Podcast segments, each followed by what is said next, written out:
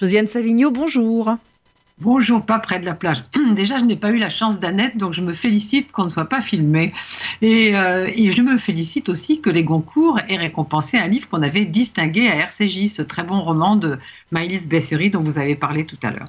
Moi, j'ai choisi un livre récent, publié peu avant le confinement, mais d'une femme morte depuis longtemps, Anaïs Nin, 1903-1977.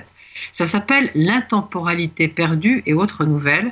C'est aux éditions Nil c'est préfacé par Capucine Motte, qui est l'une des fondatrices du prix Anaïs Mine en 2015, et traduit par Agnès de Sarthe, que vous connaissez tous.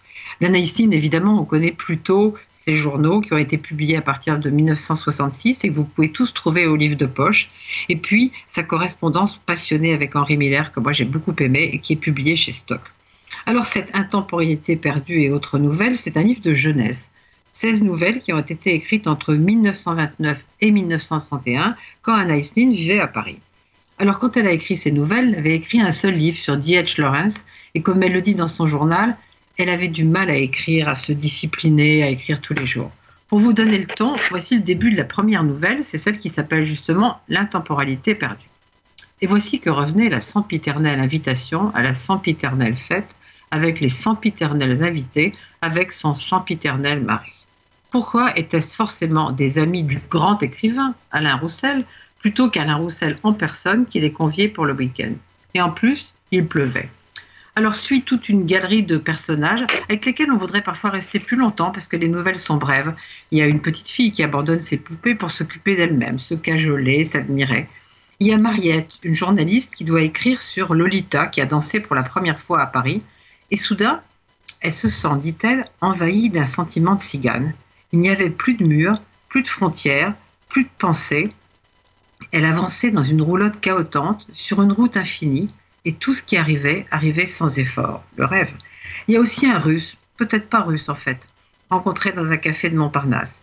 Et puis une dame que j'aime bien parce qu'elle veut des roses rouges. Pas les rouges, pas les, des rouges, des rouges, pas les roses des neiges mystiques de ses rêves engourdis. Non, la fleur initiatique des rêves de sang.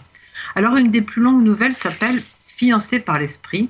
Elle est assez terrible, celle-là. Et puis, elle en dit long sur ce qu'Anaïs Nin pense des relations entre les hommes et les femmes.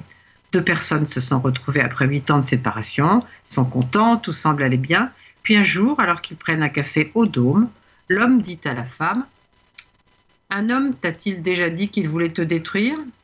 Eh bien, moi, j'ai ce désir. Tu m'obsèdes. La connexion mentale qui nous lie m'obsède. Je n'arrête pas d'y penser.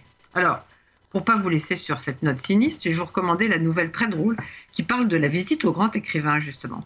Et en fait, on est reçu par sa femme, parce que lui n'est pas très sociable.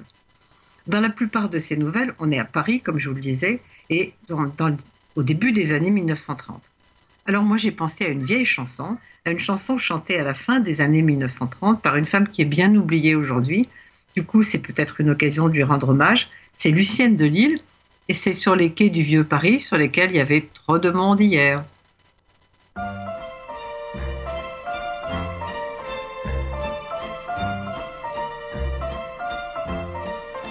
Sur les quais du vieux Paris, le long de la Seine, le bonheur sourit.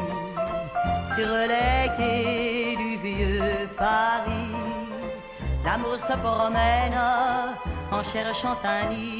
Vieux bouquiniste, belle fleuriste, comme on vous aime, vivant poème, sur les quais du vieux Paris, de l'amour bohème, c'est le paradis. Quand doucement tu te penches, en murmurant ces dimanches, si nous allions en banlieue faire un tour sous le ciel bleu des beaux jours, mille projets nous attirent, mais dans un même sourire, nous refaisons le trajet simple et doux de nos premiers rendez-vous sur les quais du vieux Paris, le long de la Seine, le bonheur sourit. sur les quais du vieux Paris. L'amour se promène en cherchant un vieux bouquiniste, belle fleuriste, comme on vous aime, vivant poème, sur les quais du vieux Paris, de l'amour bohème, c'est le paradis.